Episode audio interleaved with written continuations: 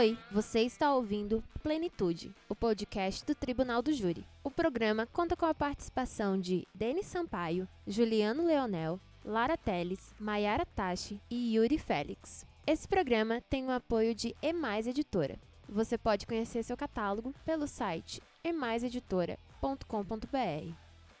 Olá, pessoal, tudo bem? Mais um episódio de Plenitude, o podcast do Tribunal do Júri. Hoje estou eu, Denis Sampaio, Yuri Félix e Juliano Leonel para debatermos um tema interessantíssimo. Um julgado da quinta turma, pela relatoria do ministro Ribeiro Dantas, o agravo regimental do recurso especial 1803-562 do Ceará. O tema é muito interessante, sobre a questão dos limites cognitivos da apelação no que tange a decisão proferida lá pelo Conselho de Sentença que nós estamos debatendo aqui é se o Conselho de Sentença, na sua análise probatória, ele tem como ponto principal a existência e depois a valoração da prova. Ou seja, o que, que o tribunal ou quais são os limites do tribunal para essa análise, no que diz respeito à prova, à sua existência e também quanto à valoração realizada pelo Conselho de Sentença. No meu ponto de vista, Yuri, Juliano, o ponto principal desse julgado é que o ministro Ribeiro Dantas ele individualizou todo o aspecto probatório. O que, que ele fez? De uma análise holística que nós observamos nas provas, ele trouxe uma bela discussão quanto à atomização da prova. Essa é uma questão interessante que reflete efeitos em todas as decisões do Conselho de Sentença e também nas decisões proferidas pelo juiz, na primeira fase, na decisão de pronúncia. Vejam que, antes do tribunal analisar a valoração, ou melhor, analisar todo o aspecto valorativo da prova, o tribunal tem que analisar a existência. Esse é um ponto que nós vamos debater hoje no Plenitude. Yuri, diz aí, o que você achou da decisão? Quais são os seus melhores aspectos?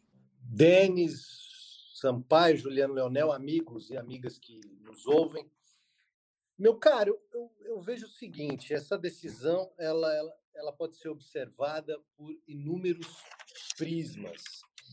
A primeira discussão que envolve essa decisão é algo que já nos surpreende, principalmente aqueles que têm oportunidade de militar nos tribunais superiores, que é a discussão referente à súmula 7. Essa, essa decisão ela não é, se agasalhou, ela não se escondeu na, no debate da súmula 7. Isso já é algo fundamental da prática do processo penal brasileiro, da prática do manejo de recursos nos tribunais superiores. Quem, quem maneja recursos nos tribunais superiores sabe a dificuldade que envolve a discussão da súmula 7. Então, isso já é algo é, que nos surpreende. O outro aspecto também dessa decisão, penso eu, é o seguinte ponto, que nós já tivemos oportunidade de, aqui na, no, nosso, na, no nosso backstage, né, nas nossas conversas informais, de debatermos o seguinte ponto. O tribunal do júri, o plenário do júri, o conselho de sentença, ele pode muito, mas ele não pode tudo.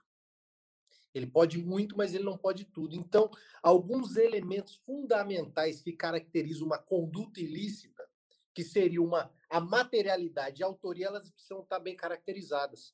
E isso é algo fundamental numa discussão de sabermos o que é e o que não é crime. Claro que isso, claro que isso, Denis, Juliano e amigos, isso deveria ter sido enfrentado por ocasião de uma decisão que deveria filtrar aquilo que vai ao conselho de sentença, que é uma decisão de pronúncia, que é uma decisão de pronúncia. E isso, infelizmente, na prática, nós não observamos. Esse filtro ele não é feito. Mas, claro, essa decisão no que tange a quinta turma do, do Superior Tribunal de Justiça é uma decisão que ela precisa ser observada é uma decisão que precisa ser reconhecida, precisa ser debatida e, claro, é uma decisão que não poderia ficar de fora aqui das nossas discussões do nosso podcast Plenitude.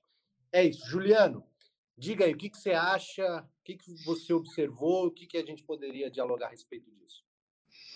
Olá, olá, querido Yuri, Denis Sampaio, queridos ouvintes do nosso podcast Plenitude. Sem dúvida nenhuma, essa tese proposta né, pelo ministro Ribeiro Dantas e que foi acatada à unanimidade pela, pela quinta turma do STJ, ela vem dar contorno a uma das maiores dificuldades hermenêuticas que nós tínhamos no tribunal do júri, como o Denis bem destacou, né, Yuri, que era a questão de definir o que seria a, a dissociação entre o veredicto e a prova dos autos, né? Apta a autorizar um, um possível controle jurisdicional da decisão do júri. E é muito bem-vinda, né? Muito bem-vinda, porque nós sabemos que a decisão condenatória do tribunal do júri é, ela, ela é agasalhada por uma cláusula pétrea, por um princípio constitucional, que é a soberania dos veredictos. E dessa maneira, nós sabemos que temos a apelação prevista no artigo 593 quanto à possibilidade de recorrermos acerca de decisões manifestamente contrárias à prova dos autos. Mas a grande questão é saber né, o que é uma decisão manifestamente contrária à prova dos autos e até que ponto né, ao dar provimento para esse recurso, nós não estaríamos violando a cláusula pétrea, o princípio constitucional da soberania dos veredictos. De modo que agora a tese proposta pelo ministro Ribeiro Dantas vai no sentido de que é, quando não existirem subsídios capazes de comprovar cada um dos elementos essenciais do crime, isoladamente considerado como autoria e materialidade, né, nós então é, teríamos aquilo que se entende por uma decisão manifestamente contrária à prova dos autos, apta a anular o júri e assim realizarmos um novo julgamento, portanto, e isso não violaria a soberania dos veredictos. É isso, Juliano. Yuri, eu acho que o ponto é, é, é de maior importância, na, aliás, vários pontos, né? Nós já trouxemos aqui alguns pontos de, de destaque dessa decisão.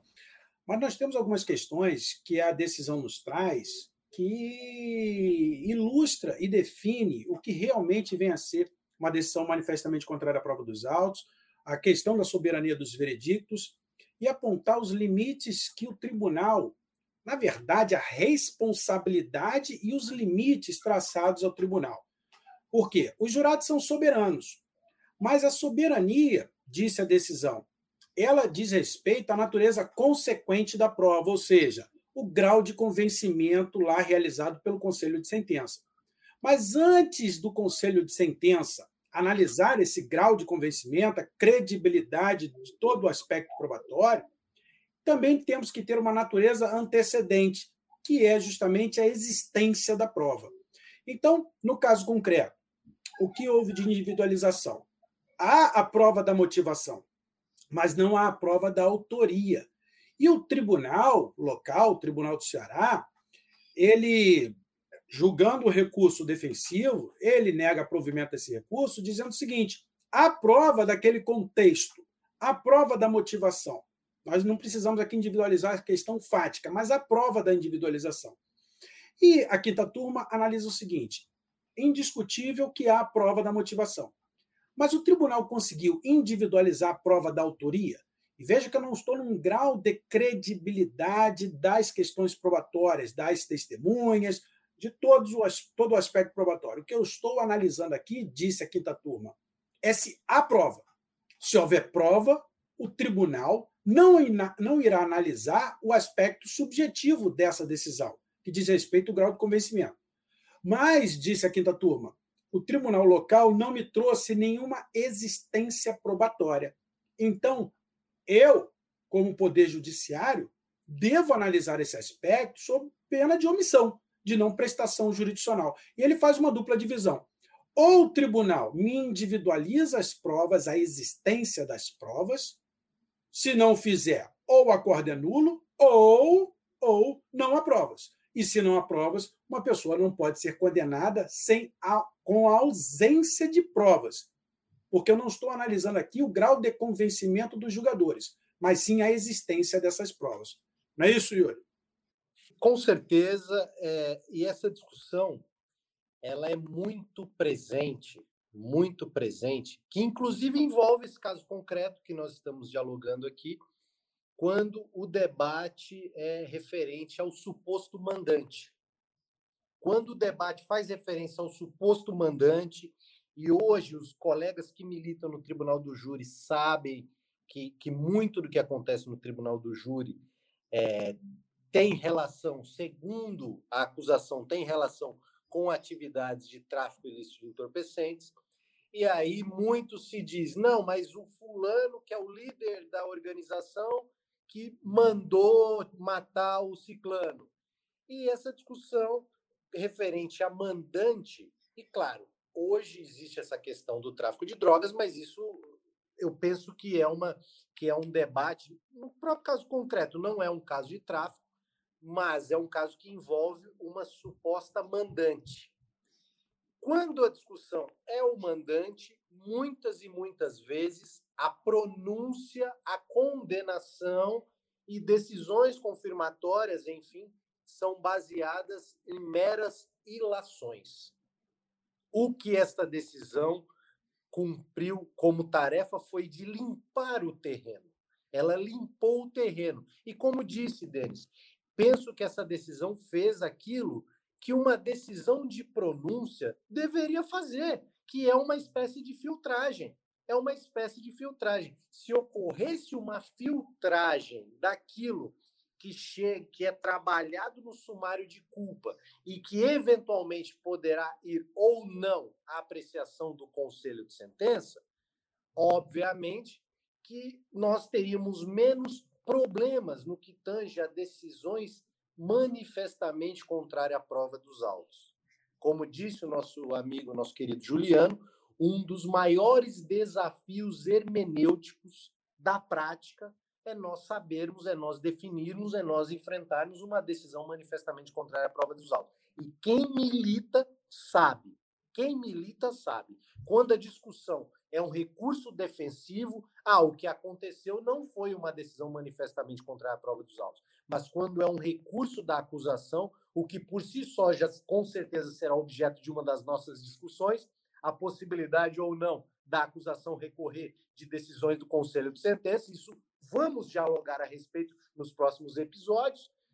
Mas quando é uma decisão, quando é uma, um recurso manejado pela acusação, vira e mexe acontece uma decisão, é, é vislumbrada, é visualizada uma decisão manifestamente contrária à prova dos autos e é determinado um novo júri. Então, nesse sentido, a decisão ela limpa o terreno. Os colegas que militam no, no Tribunal do Júri precisam conhecer a fundo essa decisão e fazer com que ela faça valer no dia a dia das disputas aí do plenário do Tribunal Popular. É isso. Juliano, diga lá. É, Yuri, e, e o Denis tocou né, num ponto que é realmente bem importante a gente distinguir, né, que é o juízo antecedente e o juízo consequente. Né? É, no acórdão do ministro Ribeiro Dantas, fica muito claro que, embora não caiba a, ao juiz togado examinar a prova, porque isso seria uma função exclusiva dos jurados é, em respeito à soberania do veredicto, né, ao magistrado cabe fazer o juízo antecedente, que é o, a análise da existência das provas. Né? Se as provas existem, a apelação tem que ser desprovida, porque não cabe ao tribunal fazer o juízo consequente. Né? Esse juízo consequente se refere ao grau de convencimento pessoal, e isso caberia, obviamente, aos jurados né, que, que decidiriam, obviamente, se os fatos são adequados para condenar ou não o réu em respeito à soberania. Agora, por outro lado, né, se o tribunal né, de apelação além de averiguar, então, a existência das provas, avançar para o mérito do conjunto probatório, aí nós teríamos, então, afrontado a soberania.